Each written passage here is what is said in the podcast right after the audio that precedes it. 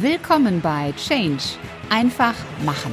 Der Business Podcast zu den Themen Veränderung, Arbeitswelt und Karriere.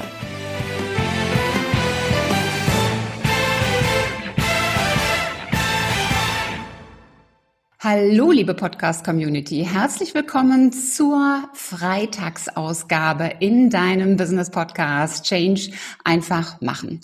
Ich bin Ulrike Winzer und wenn du Freitag hörst, dann weißt du, heute ist wieder Interview-Time. Vom Produktmanagement in den Vorstand, von der Finanzbranche in die IT-Branche. Ihre Leidenschaften sind IT, Technologie und Emotional Leadership. Als CFO bei der AFB Application Services ist mein heutiger Gast. In einem Umfeld tätig, das ja durch Transformation und Innovation gekennzeichnet ist wie man diesen beruflichen Weg meistert, welche digitalen Herausforderungen auf uns warten und wie man mehr Frauen für die IT begeistern kann, darüber sprechen wir heute im Interview. Ich freue mich riesig, dass sie heute mein Gast ist. Herzlich willkommen, Sabrina von Nessen. Ja, liebe Ulrike, vielen Dank für die Einladung. Herzlich willkommen an alle Zuhörer und Zuschauer. Ich freue mich sehr auf unser Gespräch. Ja, ich habe dich ein bisschen jetzt vorgestellt. Ähm, ich möchte den Ball auch direkt an dich zurückspielen. Stell du dich doch mal in deinen eigenen Worten vor. Wer bist du und was tust du? Ja, ich habe gerade überlegt, was es überhaupt noch über mich zu sagen gibt. Nachdem es eine sehr äh, ausführliche und tolle Einführung war. Vielen Dank dafür. Ja, wer bin ich? Was mache ich heute? Ich bin ähm, Vorstand bei einem kleinen mittelständischen IT-Unternehmen, das ähm, vor allem für die Finanzbranche arbeitet.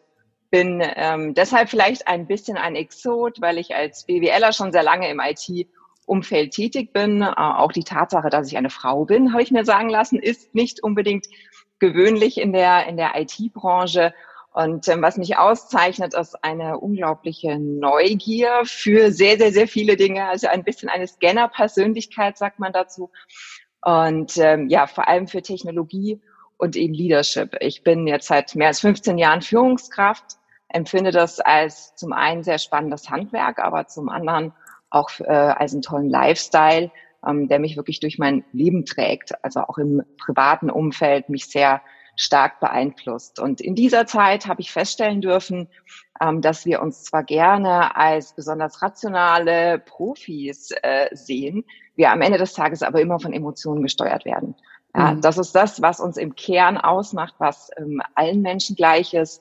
Und genau deshalb hat mich eben das Thema Emotional Leadership ähm, so sehr gepackt und trägt mich jetzt schon seit ein paar Jahren auch ähm, wenn ich auf der Bühne stehe, wenn ich Bücher schreibe, wenn ich eben all die spannenden Tätigkeiten neben meinem eigentlichen Job verfolge. Ja, super. Ich werde das Thema nachher auch nochmal aufgreifen. Ähm, ich möchte aber erst nochmal darauf zurückkommen, wie du überhaupt dorthin gekommen bist, wo du heute stehst. Du hast es vorhin ja selbst gesagt, du bist Betriebswirtin, also du hast einen Bachelorabschluss gemacht zur Betriebswirtin und bist dann erstmal in die Finanzbranche gegangen und hast bereits nach vier Jahren der eine wird vielleicht sagen, das ist aber lang. Ich würde sagen, ich finde das sehr schnell. Also nach vier Jahren hast du deine erste Führungsrolle übernommen als Head of Product Management. Ähm, das heißt, du bist aus dem, aus der Mitarbeiterebene herausgegangen in die Ebene darüber. Was war da für dich die größte Herausforderung und wie bist du damit umgegangen? Mhm.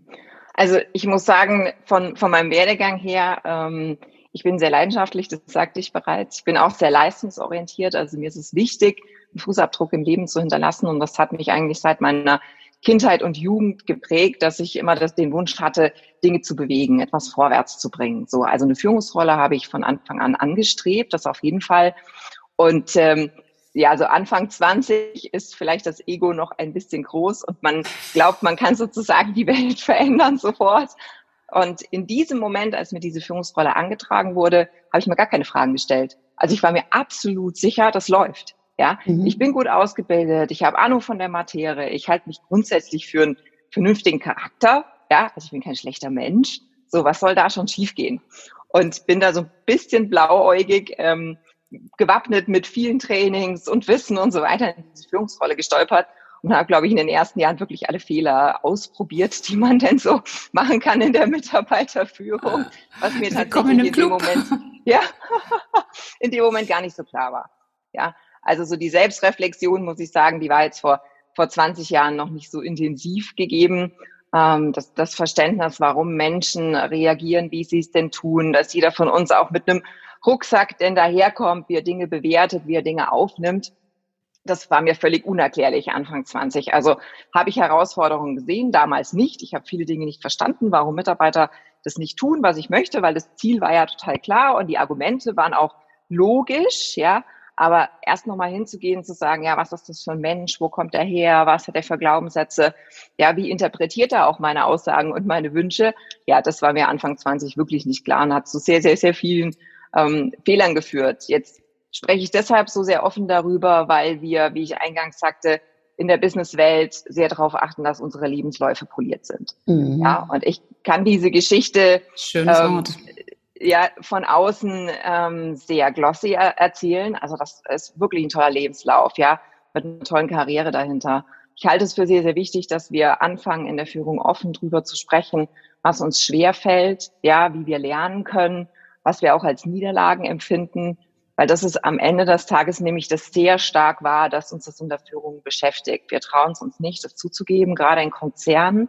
Da ist der Mittelstand vielleicht noch ein bisschen offener äh, und umgänglicher.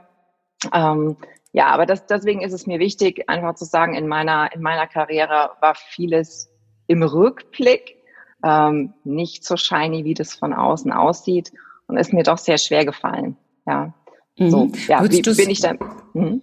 Wenn du jetzt nochmal mit dem Wissen in der Situation wärst, mit Blick auf die Fehler, die du gemacht hast, würdest du es wieder tun? Also wenn ich nochmal in der Situation wäre, würde ich es auf jeden Fall wieder tun. Mit dem Wissen von heute würde ich mir selbst mehr Zeit geben, mich kennenzulernen, ja, mich selbst zu hinterfragen, was, was mir wichtig ist im Leben, welche Ziele ich verfolge, warum ich Dinge tue, wie ich sie denn tue und auch stärker versuchen, wirklich meine Mitarbeiter kennenzulernen in ihren Bedürfnissen und Beweggründen. Das ist mhm. nicht leicht, das fällt mir tatsächlich auch heute noch schwer. Ja, also es ist nicht so, dass die alle das auf dem Silbertablett servieren sozusagen und wenn man nur kurz nachfragt, dann hat man es schon verstanden. Aber mit dem Wissen von heute würde ich wirklich für dieses für diese Persönlichkeitsfindung auf beiden Seiten mehr Raum einräumen und mich weniger auf die reine Aufgabenorientierung mhm. fokussieren. Ich höre aber auch raus, dass du sagst, äh, es war gut, es war wichtig, dass ich Fehler gemacht habe, ähm, denn nur dadurch konnte ich auch wachsen und dorthin gelangen, wo ich heute bin. Sehe ich das richtig? Ich glaube das unbedingt, ja. Unbedingt, in jeder Lebenssituation. Also ich erlebe ganz viele Menschen, die immer wissen, wie es geht, ja. Und wenn ich dann sage, okay, also welche Erfahrungen hast du denn schon gemacht und welche Herausforderungen hast du denn da überwunden? Und dann sind das meistens Menschen, die sozusagen nicht mal den ersten Schritt gegangen sind, aber auf dem Papier schon mal einen perfekten Plan haben und eine perfekte Vision, wie es denn aussehen könnte. So, und das, also da, da kann ich wenig Respekt für abgewinnen. Ähm, deswegen glaube ich, wir lernen nur dadurch, dass wir uns bestimmten Situationen aussetzen, die wir nicht kennen. Und das wird immer dazu führen, dass wir Fehler machen, leider. Mhm. Ja, oder zum Glück, weil durch Fehler können wir wirklich lernen. Und ja. ähm, das ist auch in meiner Führung wirklich eine starke Philosophie zu sagen, es ist völlig in Ordnung, Fehler zu machen. Ja, ich finde es viel schlimmer, zu zaudern und zu hadern mhm. und sich zu hinterfragen, was wäre denn wenn? Nee, lieber mal ausprobieren und dann sehen, okay, war nix, dann machen wir es halt anders. Ja? Genau. Über schnell nach vorne gehen. Du hast vorhin gesagt, dass du ähm, eigentlich von, von deiner Veranlagung, von deinem Elternhaus her schon sehr, sehr pushy warst, dass du machen wolltest. Was würdest du sagen, haben deine Eltern offenbar richtig gemacht oder vorgelebt, dass du auch diese Haltung hattest, ich will jetzt was tun, ich will was bewegen? Wie, wie kam das? Na, ob meine Eltern das so unterschreiben würden, ich weiß es nicht. ich komme äh, aus, einem, aus einem sehr bodenständigen Haushalt, was ich heute noch sehr, sehr schätze. Ähm, eher aus einem Arbeiterhaushalt, würde man heute sagen, aus einem klassischen mittelständischen, sehr örtlich geprägten Haushalt. Und tatsächlich war mein Beweggrund vor allem da rauszukommen. Ja, also ich wollte in die große weite Welt, ja, ich wollte Dinge bewegen, ich wollte mich überhaupt nicht mehr einschränken lassen durch dieses lokale, örtliche. Und das war am Anfang ein sehr weg von, eine weg von mhm. Motivation. Ähm, was sie mir mitgegeben haben, ist eine, eine Grundständigkeit, eine Bodenständigkeit, ähm, sich selbst auch zu hinterfragen, wer bin ich und die Sicherheit sozusagen immer in einen geschützten Raum zurückkommen zu können.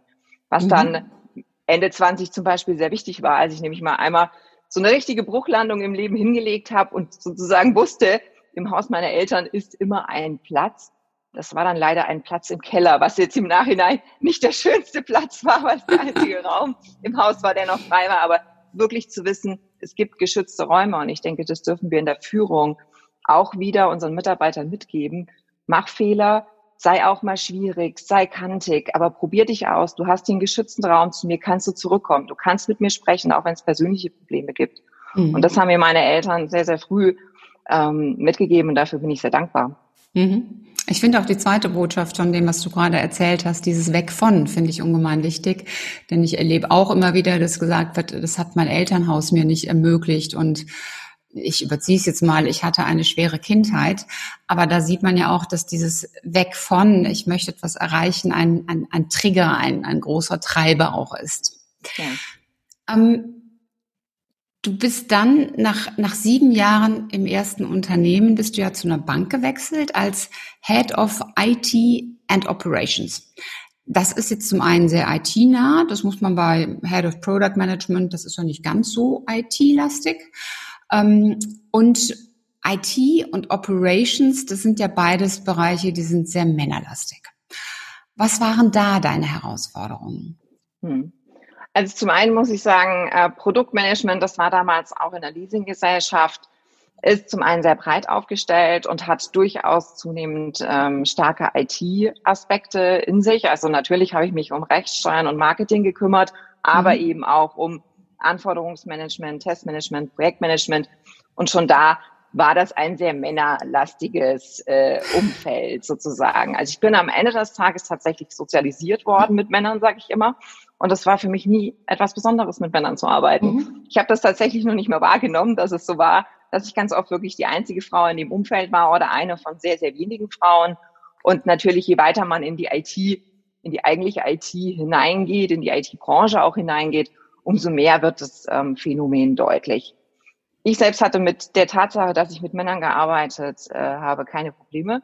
Ähm, ich denke, das kommt der, daher, weil ich sehr leistungs- und ergebnisorientiert sein kann. Und das finde ich unglaublich erfrischend an Männern, dass die Dinge auf den Punkt bringen. Ja, also die sprechen das frei raus, die sind auch mal sehr kantig. Man kann da auch wunderbar mal in die Auseinandersetzung gehen, aber es gibt nicht dieses nachlaufende, emotionale äh, Schwierige und so diese die, die direkte Aussprache habe ich immer sehr genossen mit Männern. Tatsächlich aufgefallen ist es mir erst, als ich dann eben stärker in die in die IT gegangen bin, als mich immer mehr Frauen ansprachen und sagten, mhm. Mensch, Sabrina, das ist ja außergewöhnlich, du als Frau in dem Männerumfeld. Und da dachte ich, okay, also habe ich noch gar nicht so wahrgenommen, woher kommt das jetzt? Und habe mich dann stärker mit der Materie beschäftigt und in der Tat, es ist außergewöhnlich, rein von den Fakten her, gibt es heute wenige Frauen in technischen Umfeldern. Und leider muss ich sagen, ja, denn es gibt ein Interesse und es gibt auch die Fähigkeit dazu, ähm, da umzugehen. Und ja, meine erste Rolle ähm, in einem sehr äh, IT-lastigen Umfeld, eben als Head of IT and Operations in der Bank, die war deshalb unglaublich einfach, ja, weil diese Bank eine, ein ganz wunderbares Unternehmen ist, muss ich sagen. Das ist die Triodos Bank, die wurde damals in, in Deutschland neu gegründet, hat eigentlich niederländische Wurzeln und ist eine Ökobank. So. Mhm. Und das war tatsächlich auch der Wendepunkt in meinem Leben, weil das das erste Mal ein Unternehmen war, was Werte wirklich authentisch transportiert hat. Ja, also Ökobank. Wie haben die das gemacht? Ja, genau. Täglich. Das ist genau der Punkt. Die haben keine Poster erstellt, die haben kein Mission Statement erstellt, ja, und ähnliches. Das hat jeder Mensch mit seiner Faser dort gelebt. Und das war so ein, so ein Grundeinverständnis und eine, eine Vereinbarung, ohne die auszusprechen, zu sagen, wir wollen bestimmte Werte leben. Uns ist Nachhaltigkeit wichtig, uns ist Menschlichkeit wichtig, wir gehen Vertrauen miteinander um. Das ist aber so tief in der DNA verwurzelt, ja, dass man es nicht aussprechen muss. So. Mhm. Und ich kam in dieses wunderbar geschützte, aktive, energetische Umfeld und habe mich gefragt, wo sind die Feinde? Wo sind all die, wo sind all die Grabenkämpfe, die ich kenne? Warum gibt's hier keine Ellbogen? Also ich war völlig perplex am Anfang dass wir uns nicht gestritten haben über Budgets, sondern mhm. dass es mhm. wirklich ganz einfach war, zu vereinbaren, welche Dinge stehen als nächstes an, wer, wer bringt sich wie aktiv ein. Und insofern hat es mir dieses Unternehmen wirklich sehr leicht gemacht, mich mit dem Thema IT auseinanderzusetzen, einfach weil das ein Umfeld war, was man, glaube ich, sehr selten vorfindet. Mhm. Wie kam dann dein Wechsel zur, zur AfB? Rein aus der Liebe, rein aus der Liebe. Also ich habe ursprünglich in Frankfurt gearbeitet, habe mich nun mal in äh, meinen Mann verliebt, der in, in der, wir wohnen in der Nähe von Augsburg. Mhm. Und das war mir zum Pendeln äh, schlicht und ergreifend ja. äh, zu weit. Und ich habe mich entschieden, hierher zu ziehen, auch weil er zwei Kinder aus erster Ehe hat und da eben ein bestimmtes Umfeld schon aufgebaut hat. Und da habe ich gesagt, alles klar. Die AfB kannte ich tatsächlich noch aus meinem früheren Job, also auch so viel zum Thema Netzwerke und äh, mhm. Kontakte pflegen. Das ist wirklich wichtig. Das kann ich auch nur jeder Frau und auch jedem Mann empfehlen, ähm, da aktiv dran zu bleiben. Und ja, so bin ich in, in der ähm, AfB gelandet. Ja, was nicht ganz Zufall war, sondern auch echt ein echtes Interesse, weil ich Technologie unglaublich spannend finde, Digitalisierung unglaublich spannend finde. Und gerade, dass wir für die Bankenbranche arbeiten, ist na klar deshalb toll, weil ich die Bankenbranche sozusagen von der anderen Seite sehr gut kennengelernt habe. Und so mhm. hat sich eins zum anderen gefügt, würde ich sagen. Mhm. Du hast ja dann bei der AfD dein Karriereweg, ich nehme jetzt mal dieses Wort, äh, sehr, sehr konsequent auch, auch umgesetzt. Also vom Project und Account Manager zum Head of Marketing und dann zum ja, Mitglied des Vorstands zum CFO. So, so ganz nebenbei hast du dann auch noch deinen Masterabschluss gemacht. Und wenn man so von außen drauf schaut, dann ist es, wie du das am Anfang schon gesagt hast, das sieht dann schon sehr glossy aus. Aber auch wenn es glossy aussieht, stellt sich so ein Betrachter von außen die Frage, wie hat sie das denn nur gemacht, dass man ihr auch diese unterschiedlichen Rollen zugetraut hat? Ähm, dann ist ja das eine zu sagen, äh, ich kann das, ich bin gut da drin. Und das andere ist, dass man eben auch die Menschen findet und überzeugt, die sagen, ja, das unterstütze ich und sehe ich genauso. Wie, wie ist dir das gelungen? Ja, es ist immer schwer, sich selbst da zu beurteilen, aber ein Faktor ist sicherlich ähm, ein, ein echtes und ernsthaftes Interesse. Ich kann für so unterschiedliche Tätigkeiten unglaubliche Leidenschaft entwickeln. Ja, zwar jetzt nicht für zehn Jahre, aber doch für einen gewissen Zeitraum. Ich finde Recht und Steuern temporär exakt genauso spannend wie Marketing und exakt genauso spannend äh, Finanzen äh, wie Finanzen, Personal und dann eben ähm, Themen wie Softwareentwicklung und Testmanagement. Ja, ich kann das von außen betrachten, wirklich als Generalist und sagen, Mensch, diese Aspekte, die inspirieren mich wirklich ähm, an dem Job. Und ich glaube, da hat es mir sehr geholfen, dass ich eben als BWLer von vornherein sehr breit aufgestellt war und dass ich im Produktmanagement sehr breit gearbeitet habe. Also das eine ist wirklich eine echte, authentische Leidenschaft, die ich für Themen entwickeln kann. Und das andere ist Sichtbarkeit. Sichtbarkeit, mhm. also Ergebnisse produzieren und diese auch sichtbar machen. Ja. Und Wie das hast hat du heute das gemacht? ja, ähm, gar keine große sozusagen Kunst dahinter, tatsächlich im Unternehmen auch ähm, zu erzählen, zu zeigen mit Kollegen, mit Vorgesetzten, ja, woran arbeite ich, ja, und zwar nicht deshalb, weil mir mein Chef ständig die Aufgaben anschafft. Das war noch nie mein Ding. Ich suche mir meine Arbeit schon selbst. So, und dann zu sagen, okay, das ist mein Ziel dahinter. Deswegen glaube ich, dass es das Unternehmen voranbringt. Ja, und welche Ergebnisse habe ich produziert? Mhm. Das können mal Ergebnisse sein, die dem Wunsch entsprachen und mal nicht, aber dann lernt man eben und geht weiter voran. Mhm. Und ich habe den Eindruck, dass Sichtbarkeit, Sichtbarkeit heute immer noch so das Geschmäckler hat von überzogener Selbstdarstellung. Ja, ach ja. schau, ja, wie sie sich wieder präsentiert oder meistens eher, ne? Also es wird ja gern Männern unterstellt, ja, da, da, da, da mhm. macht er wieder eine Show. Nee, ich finde es toll. Lass doch die Menschen zeigen, was sie können. Ja, dann können andere darauf aufmerksam werden und davon profitieren. Und so haben doch beide mhm. Seiten was davon. Ich denke, am Ende war das ein wesentlicher Faktor. Mhm. Also ich äh, glaube zum einen auch, ähm, dass, dass viele bei, bei Sichtbarkeit, so wie du es formuliert hast, so dieses äh, mehr Trommeln als Sein verstehen. Ich erlebe aber auch, dass andere gar nicht so bewusst ist, welche Ergebnisse sie eigentlich produzieren, dass sie sich eher so als als Aufgabenerfüller oder ich sage immer so ein bisschen ketzerisch, wie das so in Stellenanzeigen ist, da könnte man auch einen Beipackzettel für ein Schmerzmittel nehmen. Also Anwendungsvorschriften, äh, also dass sie sich so als, als Aufgabenabarbeiter sehen, aber nicht dahinter sehen, was ist eigentlich der Nutzen, den ich daraus für das Unternehmen generiere. Und darum geht es ja genau, das zu kommunizieren, was trage ich hier eigentlich bei, nicht nur für das Unternehmen, sondern auch für dich, lieber Chef. Ja. Ähm, ja, um das kurz zu ergänzen, deswegen sage ich eben auch, Leadership is a Lifestyle. Also das fängt im Kopf an. Mit welcher ja. Haltung gehe ich an Dinge ran? Und meine Lebenszeit ist mir in jeder Aufgabe zu schade, um einfach nur abzuarbeiten. Ja, also ich will mhm. ein Ziel erreichen, ich will Dinge voranbringen. Und deshalb war es mir auch mal völlig egal, ist mir auch heute noch, welche Rolle ich erfülle, also was da für ein Titel drüber steht. Sondern es ist immer die Frage, kann ich in diesem Umfeld Dinge bewegen? Und das macht mich bei Mitarbeitern auch wahnsinnig. Ja, wenn da einfach von, von A bis Z sozusagen eine Liste abgearbeitet wird. Und wenn ich dann sage, okay, welches Ziel hast du dir denn gestellt? Was wolltest du denn dabei voranbringen? Was ist denn die Reflexion daraus? Und dann schauen mich große Augen an, dann sage ich, Mensch, es ist deine Lebenszeit, die du hier verbringst, ja? ja? Also mach doch Dinge, die dich wirklich weiterbringen, wo du auch deinen Horizont erweiterst, wo du was ausprobieren kannst. Ja, und arbeite nicht einfach ab. Das finde ich ganz furchtbar, generell im mhm. Leben. Jetzt möchte ich noch auf einen anderen Punkt, ähm, als man dich gefragt hat, CFO, willst du das machen? Das hat ja auch was damit zu tun, wie offen bin ich Chancen gegenüber. Also es gibt Menschen, denen kannst du einen Goldbarren geben, äh, die sagen, ach, der ist mir zu schwer und nehmen ihn dann nicht. Was, was steckte bei, bei dir oder was steckt bei dir für eine innere Haltung dahinter, dass du sagst, boah, das klingt spannend, das, das, das springe ich drauf, das ist ein toller Zug, den nehme ich. Ja, also generell stelle ich mir bei jeder neuen Chance, die sich denn bietet, die Frage, kann ich lernen, kann ich mein Wissen erweitern, meinen Horizont erweitern und kann ich was bewegen in der Rolle? Und ich bin mhm. für Finanzen zuständig, aber auch für das Thema Personal. Und das weißt du aus erster Hand sozusagen, wie wichtig heute das ganze Thema Mitarbeiterauswahl, Bindung und Entwicklung ist. Und das finde ich unglaublich spannend, da sozusagen eben mit dabei zu sein und mitentwickeln und, und designen zu können in einem Unternehmen. Ähm, deswegen hat mich die, die Rolle sehr, sehr gereizt. Jetzt wirst du, wenn du viele erfolgreiche Frauen fragst, wirst du mehrheitlich die Antwort bekommen, dass trotzdem immer so ein kleiner Zweifler kam im Kopf. Ja, mhm. zu sagen, Mensch, kann ich das wirklich? Ja, da gibt's doch viel qualifiziertere da draußen.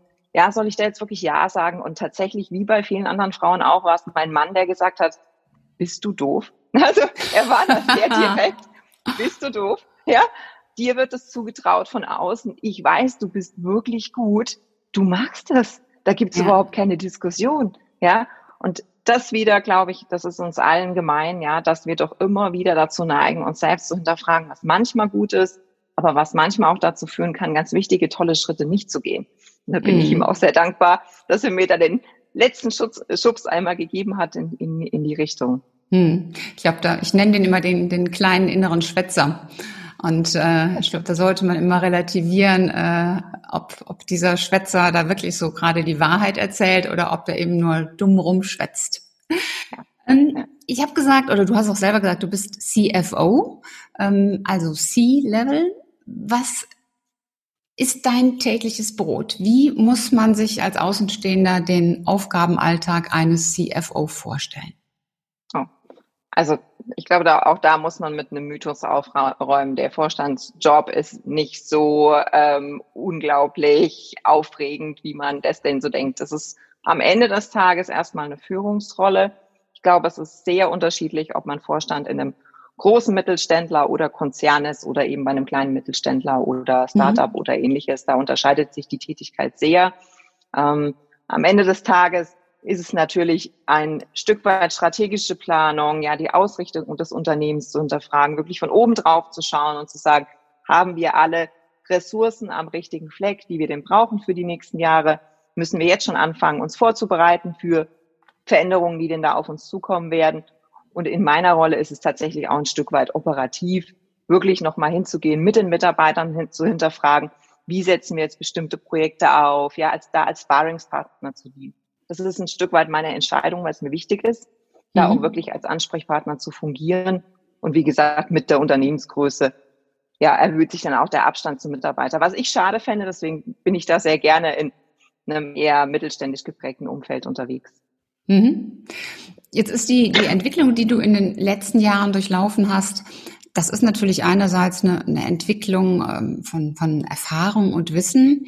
Ähm, aber ganz besonders, denke ich, ist es ja auch eine Entwicklung der eigenen Persönlichkeit, also ein, ein Wachstum. Kannst du so aus heutiger Sicht rückblickend sagen, wie sich deine Persönlichkeit in den letzten Jahren verändert hat und wie sie gewachsen ist? Du hast es ein bisschen am Anfang schon angedeutet. Also ob sich meine Persönlichkeit tatsächlich so massiv verändert hat und ob das überhaupt möglich ist, ich glaube, das reicht für eine eigene Folge. Ja, das ist eine sehr philosophische Frage.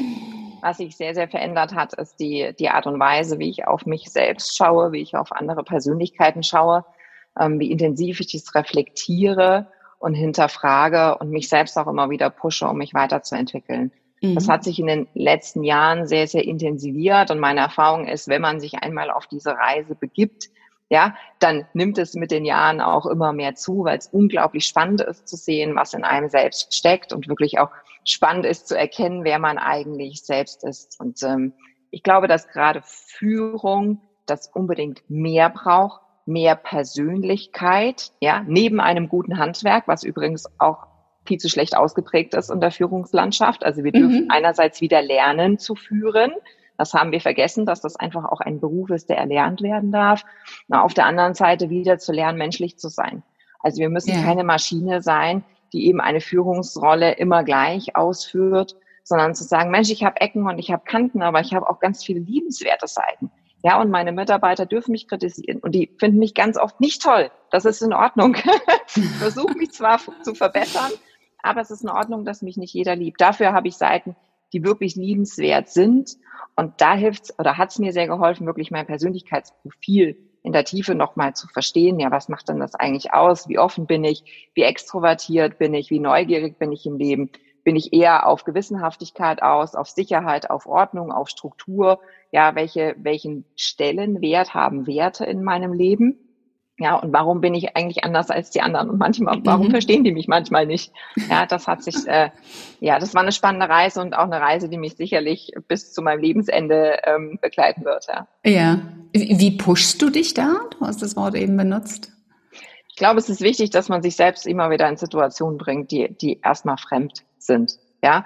Ein, ein Beispiel, ich habe massive Höhenangst, wirklich massive. Also auf einem Stuhl, es geht für mich schon die Welt unter, wenn ich auf einem Stuhl stehe. Es ist ähm, sehr, sehr schwierig für mich. Punkt eins, um das zu bearbeiten. Ich habe mir vor zehn Jahren ein Pferd gekauft, so. Und ähm, mhm. wenn man 1,50 Meter über dem Boden ist, ist schon mal eine gewisse Höhe gegeben. Und Punkt zwei, ich war vor einiger Zeit dann auch nochmal Fallschirmspringen, weil ich mir habe, ich möchte mir von dieser Angst nicht mein Leben vermiesen lassen. So, ich habe ja. ganz offensichtlich überlebt. Das ist gut, das ist hinterher gut zu wissen. Alles klar, du kannst damit umgehen und du kannst diese Ängste besiegen. Ich habe immer noch Höhenangst. Also es geht davon mhm. nicht weg. Ja, es ist nicht ähm, final verschwunden, aber es ist die gute Gewissheit, ähm, zu sagen, ich habe mich eine Herausforderung gestellt, ich bin das bewusst eingegangen, ich habe mir dabei auch ein Ziel gesetzt, wie ich damit umgehen will. Ja, und hinterher zu sagen, irgendwie bin ich dadurch gewachsen. Ja, es fühlt sich jetzt einfacher an, neue Dinge anzunehmen, in neue mhm. Situationen zu gehen. Ja, und so suche ich mir immer mal wieder was, was sich von außen anfühlt wie unangenehm, möchte ich eigentlich nicht. Und dann bewusst zu sagen, okay, wir probieren es aus. Hinterher ist es halb so schlimm in allen Fällen. Mhm. Also ich glaube, halte das für eine ganz, ganz wichtige Fähigkeit, gerade in der heutigen Zeit, wo ja ständig neue Dinge auf uns zukommen, wo die Technologie sich auch immer schneller weiterentwickelt, dann eben auch zu sagen, okay, das ist zwar jetzt neu, aber ich probiere das einfach mal aus. Ich lasse mich mal drauf ein. Und äh, ich muss das ja nicht zu meinem Lieblingsprojekt machen, aber dass ich zumindest ein Gefühl dafür bekomme. Ja. Und du ähm, sprichst ja ganz viel über Change, um das noch kurz zu ergänzen das ist der essentielle Punkt im Change. Ja, ja. also die, die hohe Prozentzahl der Change-Maßnahmen, die scheitern, sind immer zurückzuführen auf Emotionen, auf Menschen, die Maßnahmen verhindern, weil sie Angst haben, weil sie unsicher mhm. sind, weil sie Dinge nicht greifen können. Deshalb glaube ich, ist es so, so wichtig, dass wir uns alle mit unserer Persönlichkeit beschäftigen, immer wieder rausgehen aus der Komfortzone.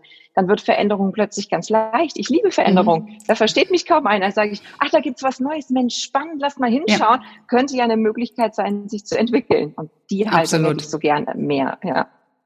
Und das, also ich halte es auch für wichtig, dass wir uns das alle bewusst machen, denn äh, wir haben schon eine sehr hohe Komfortzone hier in Deutschland und die wollen wir ja auch nicht verlieren. Und äh, ich habe manchmal so das Gefühl, dass wir auf dem Weg dahin sind. Ähm, und dass wir das können, ich glaube, das haben wir ja alle schon bewiesen äh, während unseres ganzen Lebens, äh, als Kinder sowieso. Und dann sage ich immer nur, guck dir mal das Handy an, wie das unser Leben plötzlich dominiert hat und wie du auch in der Lage warst, das in dein Leben zu nehmen. Also du bist schon zu einer ganzen Menge an neuen Dingen fähig. Soweit der erste Teil des Interviews mit Sabrina von Nessen. Du merkst schon, Veränderung ist etwas, das kommt nur durch Tun. Und wie schwer oder leicht dir das Tun fällt, das kannst du trainieren und üben. Das ist so wie mit dem berühmten Waschbrettbauch oder der guten Kondition. Das kommt nicht einfach so. Das ist auch nichts, was du delegieren kannst an Kollegen oder an den Partner, die Partnerin. Nein, du musst es selber machen. Auch die Fähigkeit zur Veränderung ist eine Art Muskel, ein geistiger Muskel. Und weil du das üben kannst und damit du das üben kannst, habe ich ein Workbook entwickelt, ein Arbeitsbuch 100 Tage 100 Übungen. Das sind Übungen, die dich mehr oder weniger intensiv herausfordern. Manche werden dir leicht fallen, bei anderen wirst du dich vielleicht überwinden müssen. Und manche sind ein bisschen zeitintensiver, aber es lohnt sich. Wenn du mehr darüber wissen willst, dann geh einfach auf meine Webseite www.ulrikewinzer.com slash Veränderung 100. Veränderung mit AE geschrieben. Für heute war's das und ich hoffe, du konntest viele tolle Impulse für dich aus dieser Episode mitnehmen. Ich habe ein Fable für die Zahl drei, weil man sich das immer noch gut merken kann. Und wenn du drei Tipps mitnimmst, dann ist das Ziel erreicht. Wenn dir die Folge gefallen hat, dann freue ich mich sehr, wenn du sie teilst mit deinem Umfeld, mit Freunden, Kollegen und Menschen, die dir wichtig sind. Und besonders freue ich mich natürlich, wenn du mir eine 5-Sterne-Bewertung und eine Rezension bei Apple Podcasts gibst. Wenn du nicht weißt, wie das geht, dann geh einfach in die Show Notes. Dort gibt es einen ganz einfachen Link, über den du das machen kannst. Und nun hoffe ich, dass du auch beim nächsten Mal wieder mit dabei bist. Bis dahin sei großartig und mach einfach Change. Deine Ulrike Winzer.